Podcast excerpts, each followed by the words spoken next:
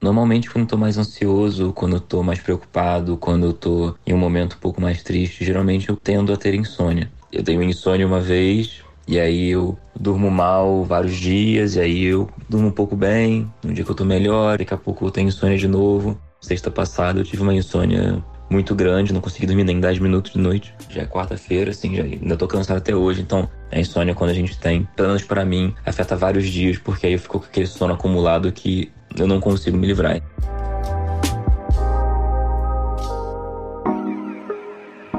Oi, tudo bom por aí? Eu sou Adriana Kistler e esse é o nosso novo podcast Durma Bem, um projeto da Sorria, marca de produtos sociais que produz conteúdo sobre saúde e bem-estar em livros, nas redes sociais e também em podcast. Você encontra os livros da coleção Sorria na Droga Raia e na Drogazil. E você já sabe, toda vez que compra um produto Sorria, você também faz uma doação e apoia 23 ONGs que levam saúde para o Brasil inteiro. E nesta temporada vamos falar de um assunto muito importante para a nossa saúde: o sono. Quer dormir melhor e não sabe como? Pois ouça o nosso podcast e durma bem.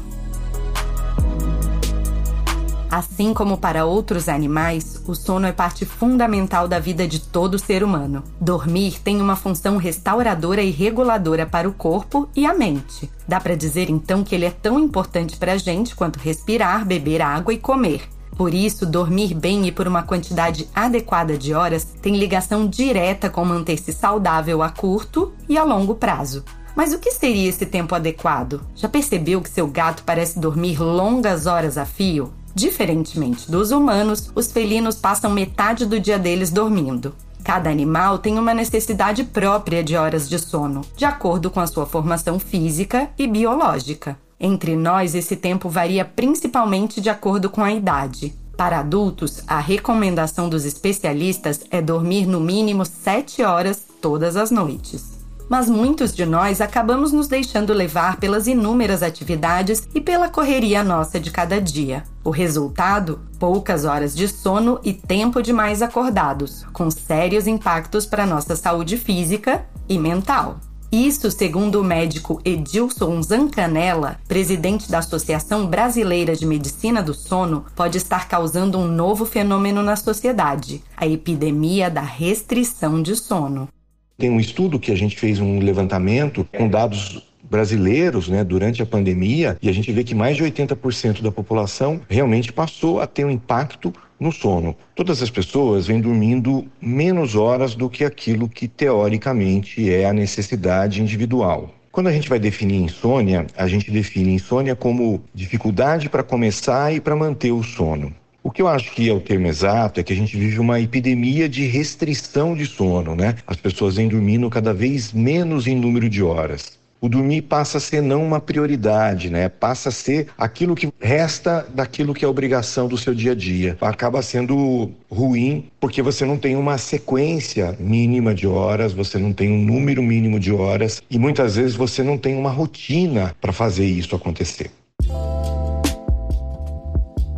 O doutor Edilson explica que as preocupações, a ansiedade e o estresse do dia a dia vêm contribuindo para essa queda na qualidade do nosso sono. E numa espécie de círculo vicioso, a dificuldade para desligar do mundo lá fora e para se dedicar a atender uma necessidade fisiológica básica do nosso corpo, que é dormir, pode acabar prejudicando a nossa própria capacidade de enfrentar as tarefas no dia seguinte.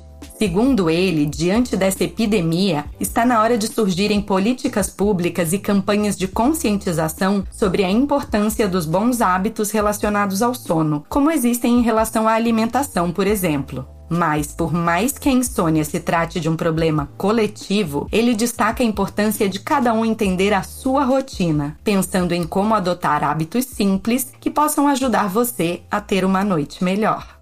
É uma experiência simples, né? Que hora que você vai deitar? Meia-noite? Tenta ir deitar às 11. Ah, mas o sono não começa. Bom, mas uma hora antes da, das 11, tenta preparar a sua rotina para ir dormir. Desliga a TV, o celular e tal. E passa então a criar uma rotina para que o sono possa ir acontecer. Para alguns, a gente coloca o banho mais tarde, para outros toma um leitinho. É uma rotina muito individual e por isso talvez seja muito mais difícil, né? Então essa coisa do personalizar Essa coisa do entender a importância de você criar uma rotina dentro da sua vida é o que vai fazer toda essa diferença. A qualidade do sono vai fazer com que a vida, a qualidade de vida, a qualidade do dia a dia possa ficar muito melhor.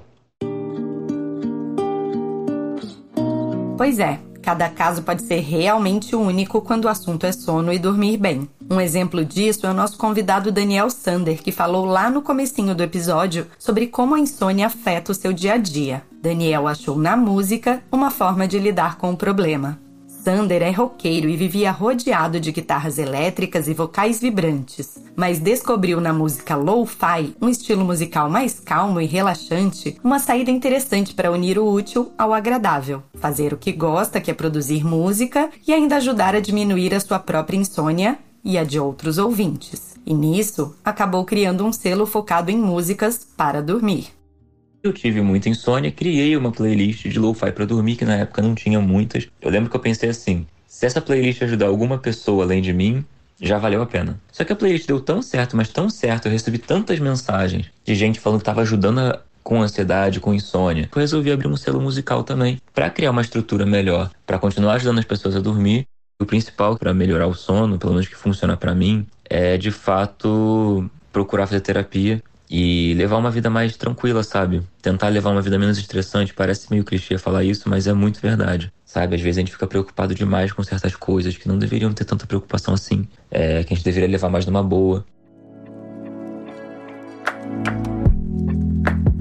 E para te ajudar a se conectar ainda mais com esse assunto, a nossa primeira dica da temporada é o livro Por que Nós Dormimos? A Nova Ciência do Sono e do Sonho, do neurocientista britânico Matthew Walker. O livro é um estudo super interessante sobre como o sono afeta cada aspecto do nosso bem-estar físico e mental. E uma sugestão extra é a série documental Sociedade do Cansaço da Globoplay, que mostra como a busca constante por desempenho atrapalha a nossa saúde. O episódio 5, inclusive, é todo voltado ao sono e à falsa ideia de que quanto menos horas de sono, maior seria a nossa produtividade. Bom, e para encerrar o episódio de hoje, conta pra gente. Você tem tido dificuldades para dormir? Já pensou no que poderia mudar na sua rotina para melhorar a qualidade do seu sono? Comenta lá no nosso perfil, arroba Sorriamo do Mundo. Esse podcast é uma realização da Mol Impacto em parceria com a Droga Raia e a Drogazil. A produção e o roteiro são de Leonardo Neiva e a direção de Adriana Kistler. A edição de som e a montagem são do Bicho de Goiaba Podcasts. Eu sou Adriana Kistler e te espero no nosso próximo episódio. Até já!